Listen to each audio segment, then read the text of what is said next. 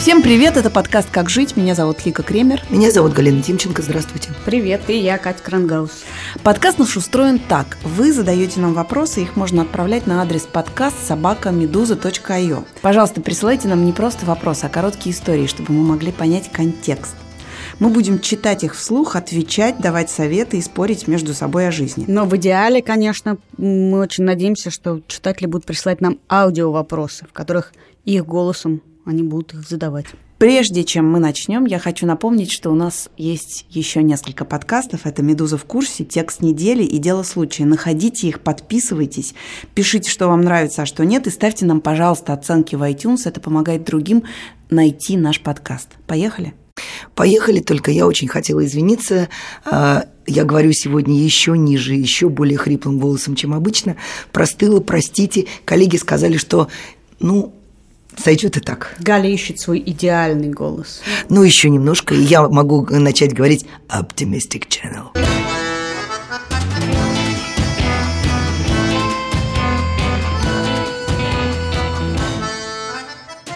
Галя пытается справиться с чувством вины перед аудиторией. Первый вопрос как раз об этом.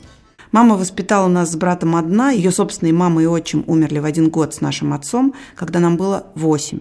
Сейчас нам по 23, а ей 46. Так получилось, что сейчас мы с братом и она живем в разных городах. И время от времени я приезжаю к ней, чтобы проводить время и поддерживать. После этих новогодних праздников я сделал так же. Провел с ней неделю – но все время думал о том, как бы все-таки скорее уехать, чтобы встретиться со своей девушкой.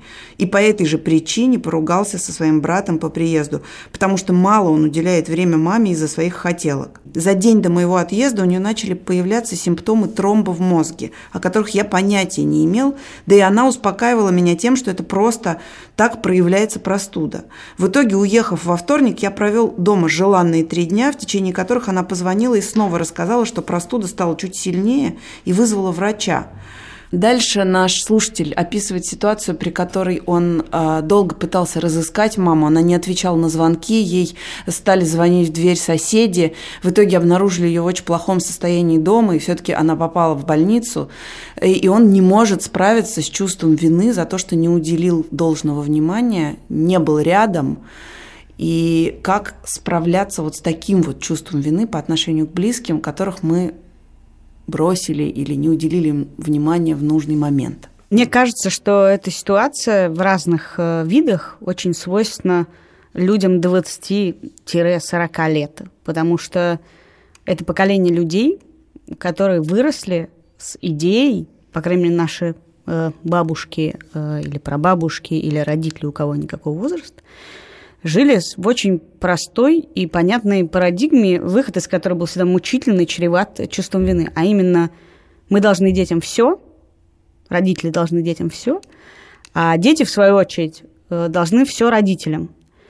И это базовая установка, в которой все жили, и на которую наслоилась потом идея, американская идея сдавать родителей в дом престарелых. И я помню, когда стали все повально смотреть американские фильмы в 90-е, то идея, что родители отправляют в дом престарелых, было ха-ха, это как будто детей отправить в детский дом, когда они родились.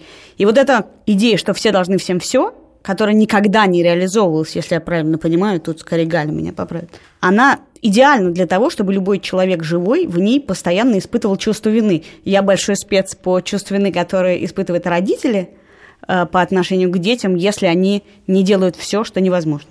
А это обратная сторона той же самой истории про то, как ребенок испытывает чувство вины за то, что он даже, даже как бы описывает этого отстраненного человека, который должен быть за все по благодарен.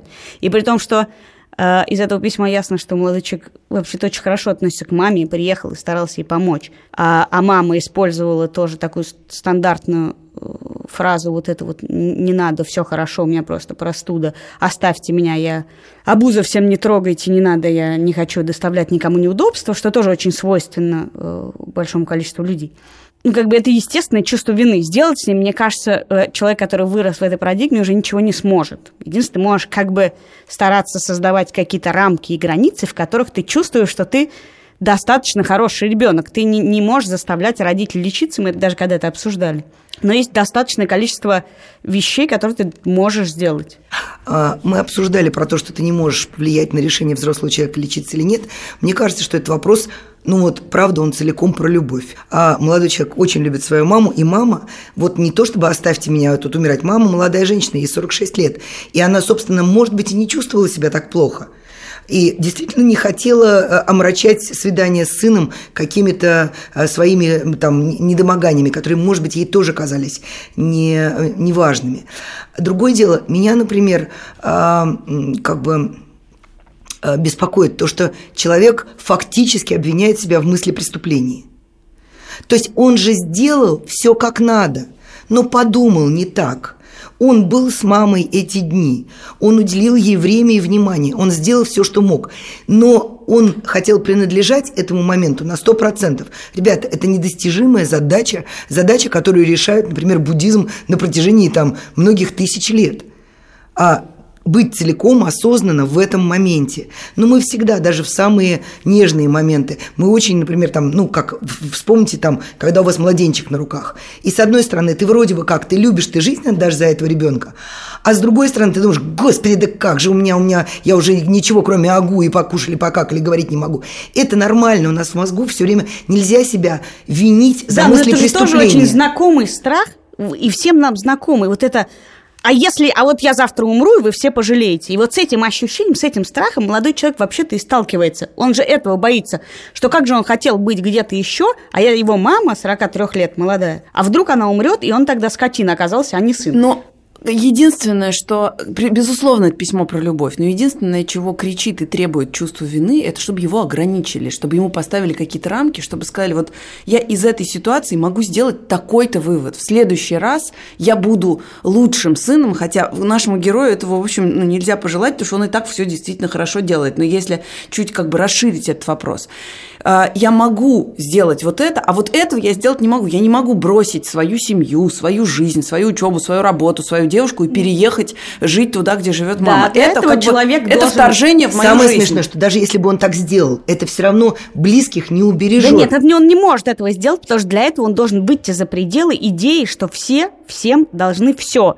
Это и есть ограничить, вдруг сказать, что одни другим не должны все, что есть где-то предел, за которым это является нарушением границ. Если мама болеет и ей нужна помощь, то в этой ситуации мама говорит, мне нужна помощь, помоги, пожалуйста. Или если мама говорит, мне не нужна помощь, ты ее не оказываешь, потому что ее не можешь оказать. А не то, что мама говорит, мне не нужна помощь, а ты все равно испытываешь чувство вины, потому что ты должен быть выше этого, глубже этого и насильнее вот этого. Вот я как раз и хотела сказать о том, что мама вполне может быть, что сейчас тоже испытывает чувство вины за то, что она э, как бы переполошила всех. Слава богу, что все хорошо кончилось закончилось, но а, у нее наверняка сейчас такое же чувство вины. Давайте скажем честно, мы не всемогущие наши родные и близкие все равно будут болеть и умирать. Мы все равно будем испытывать чувство вины. Другое дело, как жить потом с этим чувством. Ну, как бы моя история в этом смысле, а, наверное, одна из самых тяжелых, потому что а, моя мама умерла, когда мне было 23 года.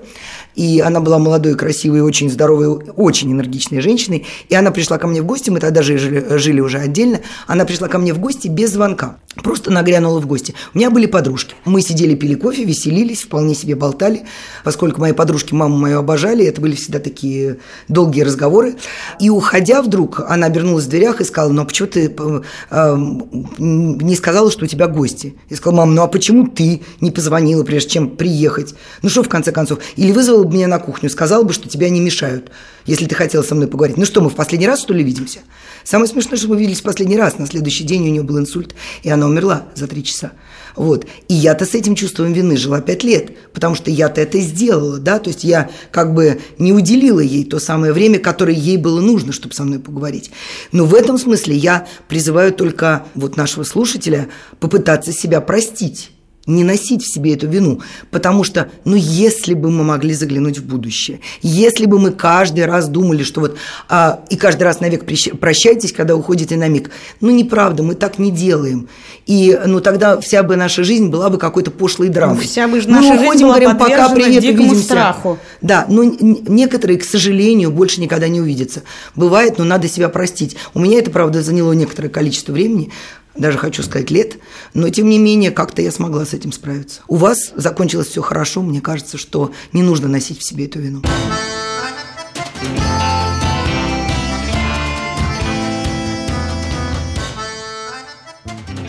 Следующий у нас аудио вопрос. Давайте его послушаем. Я замужем уже четвертый год, но, соответственно, столько же я не живу в одном городе с мамой. В последние пару лет начался просто какой-то апокалипсис на тему того, что мы не заводим детей. Мы их не заводим вполне осознанно, ну, как бы на данный момент ни я, ни муж их, в общем-то, не хотим по совершенно разным причинам.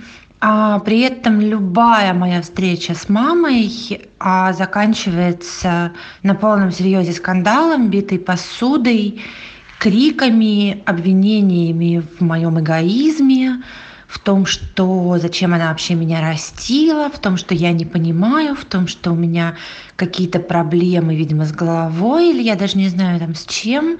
Ситуация осложняется немного тем, что какое-то время назад мама болела, сейчас опасность отступила, но, видимо, в ее мире она все еще считает, что она скоро умрет, или однажды умрет, или, в общем-то, короче, умрет, и внуков не увидит.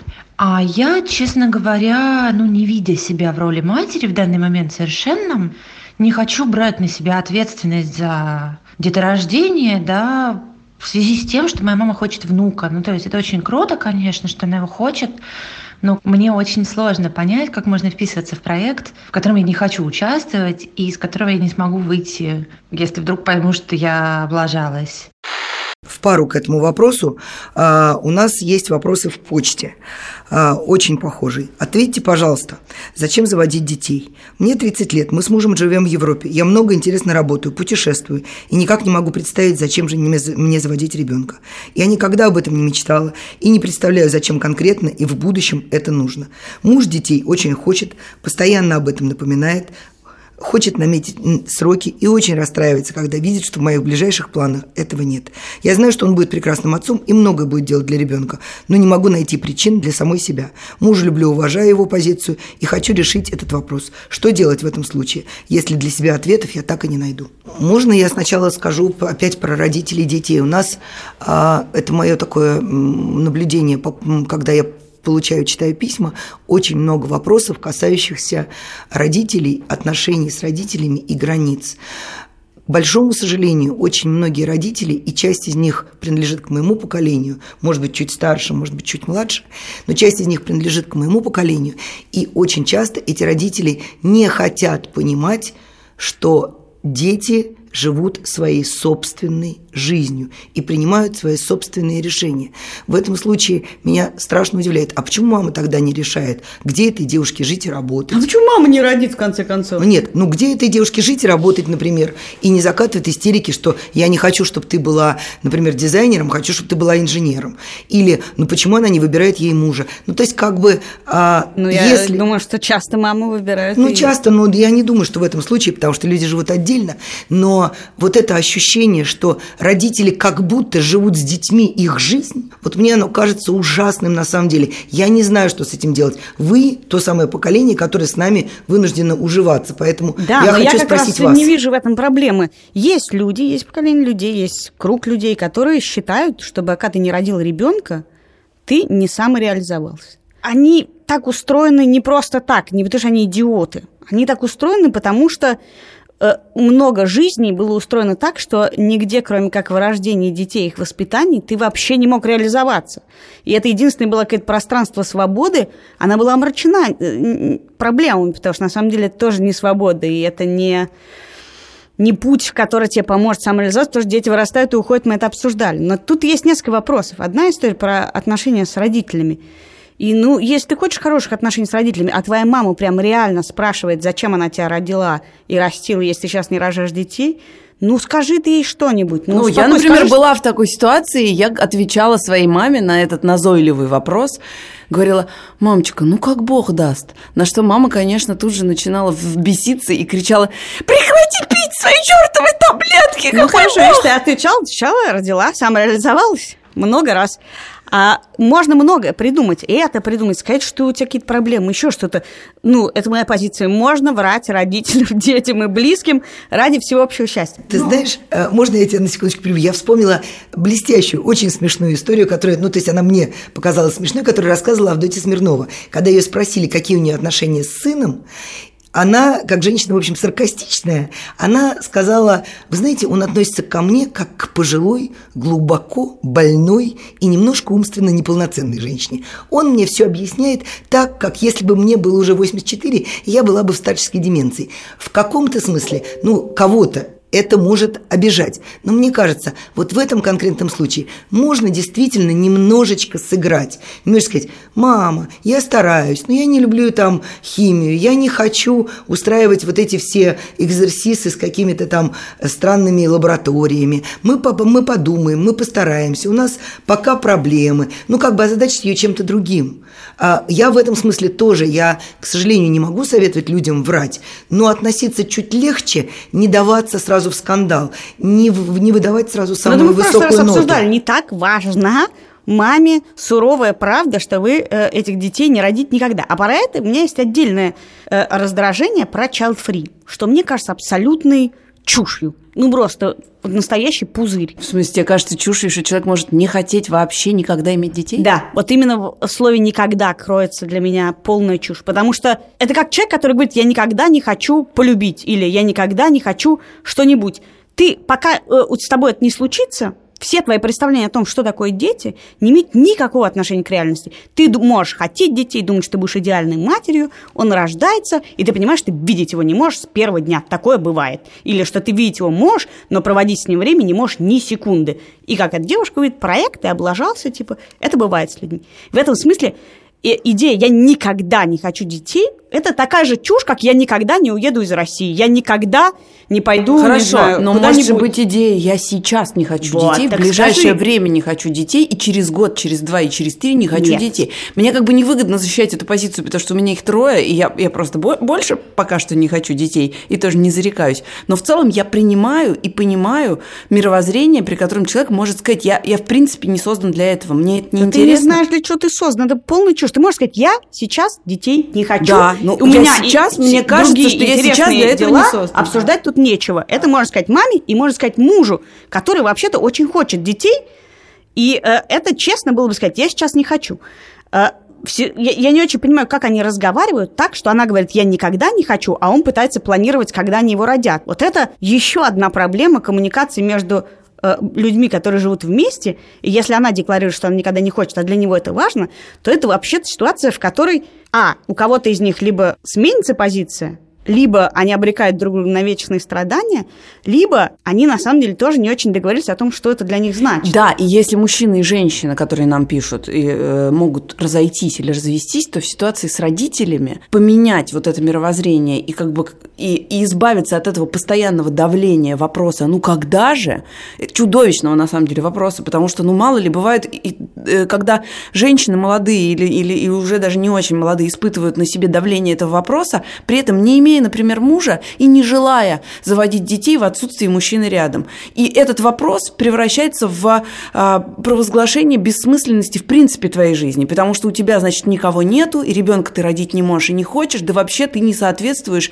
моим чаяниям, говорят в этой ситуации родители. И это вообще-то ну, больно, обидно и, и, и страшно. Ну, кроме всего прочего, э, э, вот говоря о том, там хочу иметь детей, не хочу иметь детей, я уже когда-то пыталась высказать эту нехитрую мысль, но меня озадачивает то, что очень многие люди смотрят на детей как на кошмарную обузу. То есть они видят в этом только список дел, чтобы как бы сдать экзамен на хорошего родителя. То есть нужно сделать это, это, это, везде чек-лист проставить, и вот тогда, и, конечно, если ты смотришь на это как на алгебраическую задачу, в которых я, например, вообще ничего не понимаю, да, то ты понимаешь, что ты получишь тройку, ты этого не хочешь. Но Сколько раз в жизни вы замечали, вот вы идете там, я каждый день поднимаюсь на пятый этаж. Э, мне не очень это нравится. Ну, как любому человеку, который живет без лифта, каждый раз я кричу. Но когда я поднимаюсь в компании с кем-то, весело болтая, поверьте, я не замечаю, что это пятый этаж. Может быть, как-то снизить значимость э, присутствия детей в этой жизни. Вы мне напомнили про двух моих э, любимых приятелей, братьев, у которых э, всю жизнь они жили вдвоем долго, лет 10, мне кажется. У них на холодильнике висел магнит, на котором по-английски было написано, что лучше пойти на войну, чем жениться. Один женат уже второй раз, другой первый. И вот это для меня примерно все о декларации того, чего ты не сделаешь никогда в жизни и не хочешь, и о твоих главных кошмарах. Скажите мне, вот обе вы скажите, вам известны счастливые женщины, которые так... Все, и... точка. Просто спроси. Вам известны счастливые женщины? Нет, я нет. Вам известны счастливые женщины, состоявшиеся, при этом не родившие детей? Да, конечно. И мне тоже. Я вообще мало знаю счастливых женщин. Но это разговор о счастье, он философский. Ну, хорошо, пусть счастливые в общепринятом смысле слова, никто не болеет, все живы-здоровы, э, человек успешен на работе, состоялся, окружен друзьями, э, семьей, ну, там, семьей своей. Доволен там. и не тоскует по неслучившимся женщин, которые испытывали э, счастье, будучи с детьми, без детей, замужем и не замужем. Но это короткая вещь. Встречал ли я людей, у которых не было детей, и они бы их никогда не хотели, и это никогда не было вопросом. Да, наверное, никогда не встречала таких людей. Я встречала.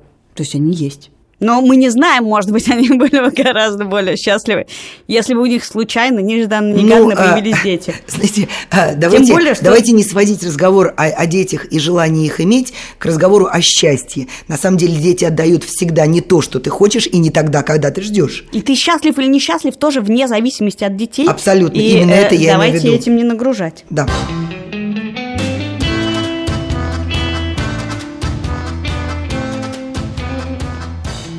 Вот такой нам пришел вопрос. Мне кажется, что у всех, или по крайней мере у большинства людей, кроме святых, время от времени возникает раздражение в отношении тех, с кем приходится часто или регулярно общаться. Вызвано это раздражение то ли гормональными изменениями в самом человеке, то ли от недовольства какой-то особенностью того, с кем общаешься. Накапливается по капле, то ли все вместе, не это важно. Важно, как не дать ему накопиться слишком много, когда это становится уже проблемой. Самыми близкими вырабатываются свои индивидуальные, уникальные способы снять это напряжение. Например, секс. Смена обстановки, скандал из-за никчемного пустяка и т.д. С остальными эти способы неприменимы. Я обычно беру тайм-аут в общении и полагаю, это не очень оригинальный способ, но он действует. Через какое-то время снова общение с этим человеком становится нормальным или в случае с друзьями даже приносит удовольствие. Но что делать, когда нет возможности прервать общение, когда раздражают коллеги, с которыми ежедневно плотно приходится контактировать, и даже если взять больничный, в чем-то, кстати, оправданный, или отпуск, все равно достанут звонками.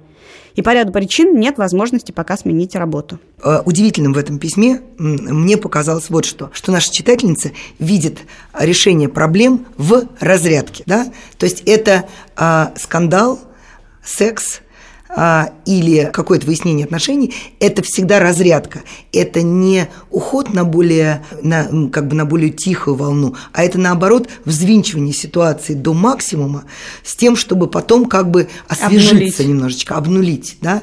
Мне не кажется этот способ Э, правильным вообще, особенно в отношении близких. Мне кажется, что близкие заслужили, чтобы мы были помягче с ними, хотя это не всегда бывает. Мне кажется, это очень зависит от близких, и, видимо, с некоторыми близкими есть такой работающий неоднократно сценарий, когда в разрядке ты находишь какое-то улучшение, ты сбрасываешь действительно какую-то энергию, агрессию, Не знаю, высказываешь все свои проблемы. в семье но... советуют сразу заниматься сексом. Да? Конечно. Хорошо. Они, кажется, на все это советуют. Но у меня, например, есть опыт совершенно обратного ухода от конфликта, когда очень близкий человек, с которым я просто жила многие годы, а, мы в какой-то момент переставали разговаривать в принципе. И это молчание могло длиться неделями.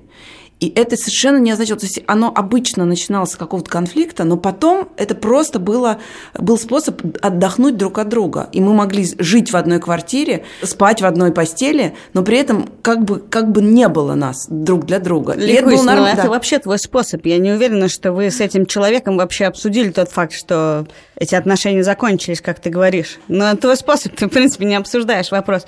У меня более категоричное мнение. Мне кажется, совершенно неприличным раздражение и его проявление. Не раздражение, а проявление раздражения э, и дома, и на работе, при том, что в обществе это стало более или менее нормально. Ситуация, при которой начальник орет на подчиненных, при которой коллеги раздражаются друг на друга, э, при которых люди в семье срываются, кажется мне абсолютно ну, непристойно, как непристойно, не знаю, сидеть в носу, ковырять. Это не то, что у тебя не может быть козявки в носу, безусловно, все эти ситуации создают повод для раздражения. Но считать, что в принципе нормально это проявлять, ну, как бы, если у тебя такая проблема, иди и разберись с ней.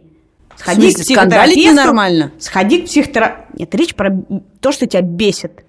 Сходи к психотерапевту, сходи в боксерскую грушу поколоти. Есть как бы э, разные способы бороться с собственным раздражением. Но вообще-то, э, мы это обсуждали с вами до этого, да, работает место, где работают. Делай свою работу. Если у тебя какие-то сложные отношения с коллегами, это твоя проблема реши ее.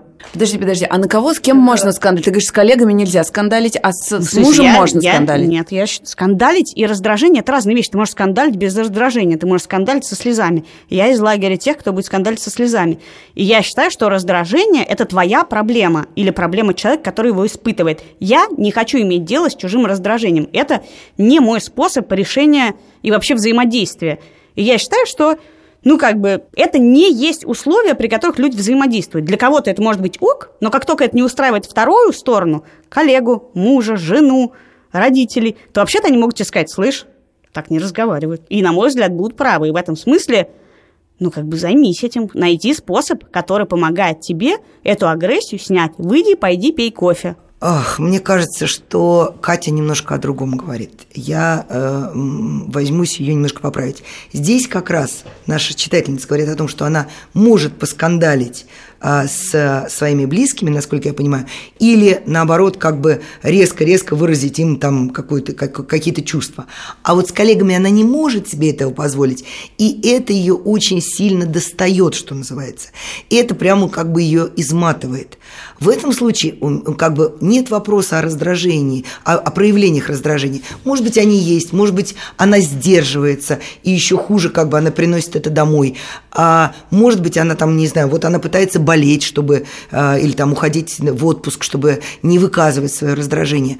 Но есть профессии, в которых ты, к сожалению, должен очень тесно общаться с коллегами. Ну, если ты в какой-то рабочей группе, ну, например, я не знаю, там люди, которые вместе снимают фильм. А я думаю про фигуристов, например. Врачи. Ну или да, врачи. Когда ты как бы ты просто находишься нос к носу с этим да. человеком в физическом но, буквально контакте, но, не можешь никуда выйти. Да, но есть один способ, как чуть-чуть снизить. Это не принимать участие в общественной жизни и в обсуждениях на работе. То есть не ходить пить кофе с коллегами – а, придумать себе что угодно, диету, очищение организма, де, детокс, и что угодно. Не ходить вот там, где э, люди или курят, или э, если просто собираются и обсуждают что-то. Вообще не участвовать. В какой-то я могу как бы рассказать про себя. Меня в какой-то момент, мы общаемся здесь в «Медузе» в Слэке, и меня в какой-то момент очень стало раздражать бессмысленная болтовня в нескольких каналах. И я один раз сделала замечание коллегам, потом я поняла, что как бы это не мое дело, чем занимаюсь занимаются редакторы, а, ну, то есть, как бы я никогда в жизни не опускалась до того, чтобы следить, чем сейчас занят редактор. Меня интересует не процесс, а результат. Но я поняла, что меня так раздражает, что я просто отписалась от этих каналов. И, э, скажу вам по секрету, я стала вас всех любить больше после этого, через месяц. Потому что я как бы я не наблюдаю вот это вот мелкие сплетни, кто-то что-то пожадничал, кто-то кого, кому-то прицепился э, слово за слово. Я этого не наблюдаю, и я стала лучше относиться к, к, к сотрудникам. И поэтому, как бы, если можно снизить, не бояться, что ты выбьешься из коллектива. Я, например, там не хожу ни на какие, а, ну, как бы, вот эти пикники, а, походы в кино, куда вы вместе ходите еще, только потому что... Да, Теперь мы знаем, почему, спасибо. Да, я, я хочу как бы прийти и увидеть вас свежим глазом, потому что я когда-то вернулась из отпуска, я посмотрела на вас и думаю, господи, какие все хорошие, какие симпатичные, почему же они меня так раздражали неделю назад? Да, но вы почти согласились с моей идеей о том, что это ненормально. А если это происходит, то надо внутри себя решать, как бы действительно либо снижать напряжение ну, вопрос, за счет как решать, Катя? или да, но мы не знаем, как бы, кем работает человек, и может ли вообще-то этот человек упереться в компьютер, сказать, что у меня нет голоса, слуха, у меня проблемы в семье, и сидеть молча работать три недели, чтобы тебя не трогали, а потом, когда раздражение... Ну, это действительно за зависит от того, чем человек занят. Ну, в общем, Катя считает, что нужно, если ты кричишь на людей, пойти и решить свою проблему, а я считаю, что в конце концов можно поругаться, и ничего ужасного в том, чтобы покричать друг на друга нет. А, да, мы я, как всегда, буду посередке, я скажу, что да, это ненормально, но да, так бывает. Только не кричите, не кричите, Галя!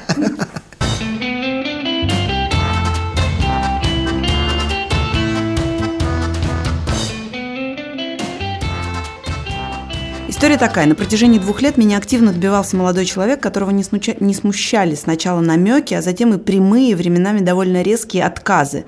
Как и то, что на тот момент я состояла в других отношениях, о чем сразу ему явно сказала.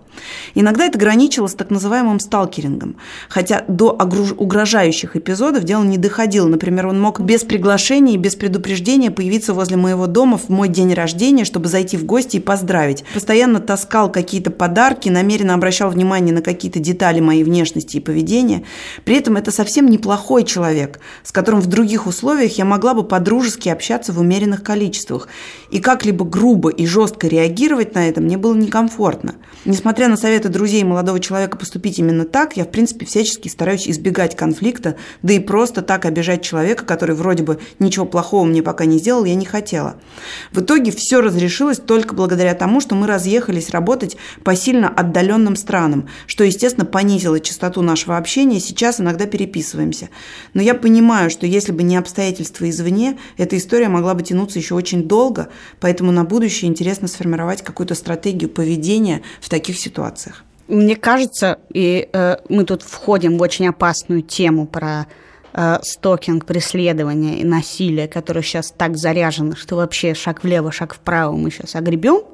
Но мне кажется, надо очень сильно разделять психопатическое преследование, преследователя, человек, который насильно как бы существует в твоей жизни, и навязчивого человека. И в этой ситуации, простите, пожалуйста, это зависит от двух людей. Значит, есть люди, которым ты говоришь, нет, я не хочу с тобой быть, а они говорят, ну тогда давай дружить, я буду с тобой так дружить, так дружить. И таким образом высиживают. Многие из нас знают семьи, в которых один человек другого высидел. У тебя, а, что ли, такая? Ой, ну что ты сейчас обо мне Ну, у моей подруги но, такая семья. Но, в общем, э, оба ее, моих... ее муж пересидел всех ее поклонников. Оба моих романа случились через некоторое время после того, как я сказала, что у этих людей нет шанса, просто никогда мы ничего не, не будет общего. И это говорит обо мне, как и об этой девушке, просто простую ситуацию. Ты не можешь выстроить границы, раз, а в моей ситуации еще я и просто не понимаю, чего я в жизни хочу. И это часто бывает с людьми. И э, честно понимать, когда ты человеку ясно даешь понять, что ты с ним не хочешь быть, и что ты ему говоришь, а он говорит, ну хорошо, я буду не так, а сяк, и вторая ситуация, в которой человек не слышит вообще, что ты ему говоришь.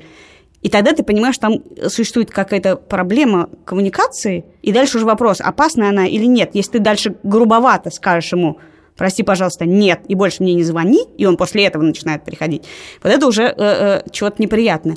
А, судя по всему, девушка ни разу, несмотря на советы подруг молодого человека, ясно и четко не дала понять, что она не хочет, чтобы он присутствовал в ее жизни. Более того, ей он симпатичен, и она с ним переписывается – то есть он ничего вообще, он был навязчив, и она эту навязчивость сама резко прервать не хотела. Давайте не будем называть это стокингом.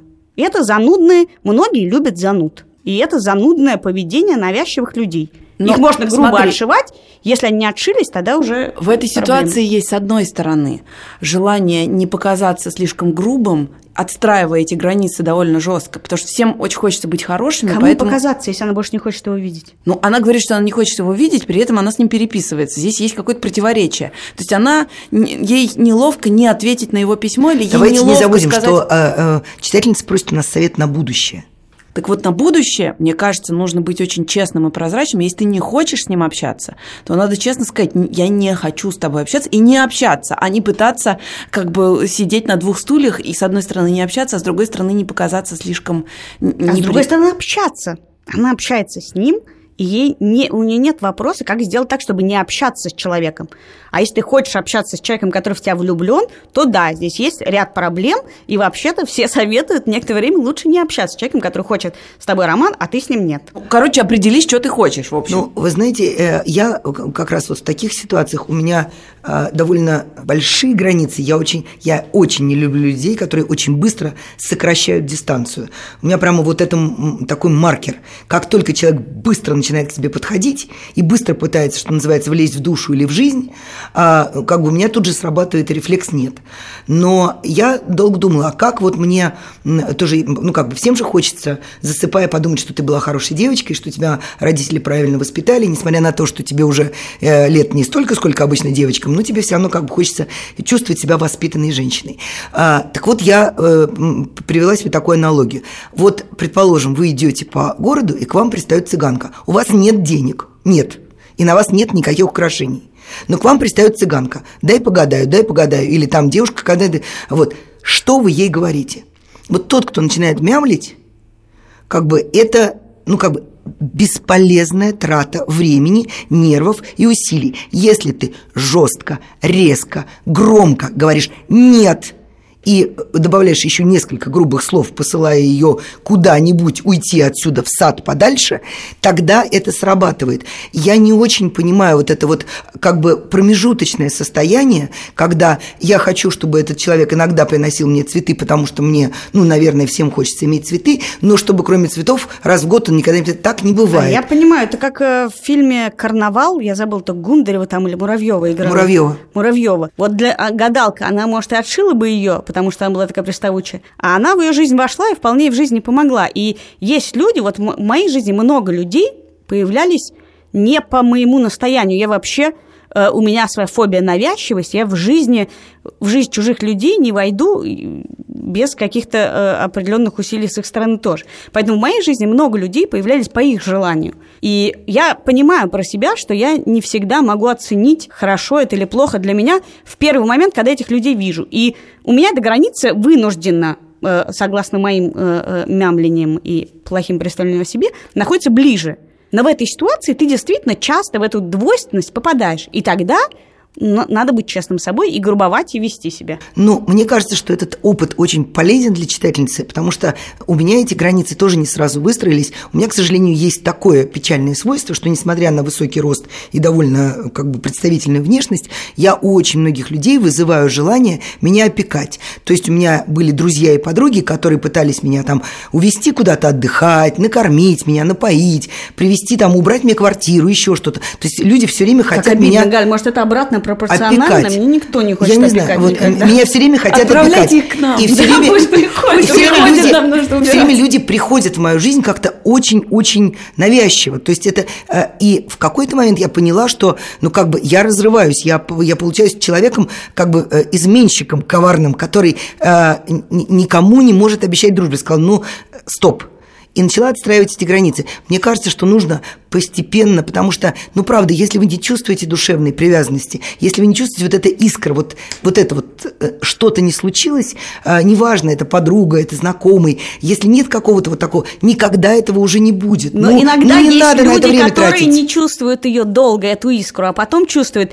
И э, э, я хотела бы, чтобы наша слушательница, если спустя 10 лет она выйдет замуж за этого человека, сообщила нам об этом, потому что нам поможет разобраться в том, все-таки, где граница между преследованием и высиживанием человека, про которого ты уверен, что он составит твое счастье, а ты его. Но вообще дружба и отношения любые, они э, двухсторонняя дорога, ну, в смысле, в обе стороны. И поэтому, если человек к тебе навязчив, а ты, тебе есть что ему дать-то, кроме того, что ты готов принимать ну, судя цветы и подарки? Они переписываются, есть. Ну, если есть, тогда все таки у вас какие-то отношения. Эх, я думала, что мы закончим на Катиных словах про свадьбу. Ну, давайте заканчивать. Хорошо. Это был подкаст «Как жить», и мы... Галина Тимченко. Катя Крангаус. Меня зовут Лика Кремер. Пожалуйста, присылайте нам вопросы о том, как жить на адрес подкаст собака медуза.io или в телеграм-канал «Медуза loves you». А, лучше всего присылайте голосовые файлы, но можете и просто написать. Мы постараемся ответить на все через неделю. И подписывайтесь на наши подкасты, пишите, что вам нравится, а что нет. Ставьте нам, пожалуйста, оценки в iTunes, потому что это помогает другим обнаружить наш подкаст. До встречи через неделю. До встречи. Пока.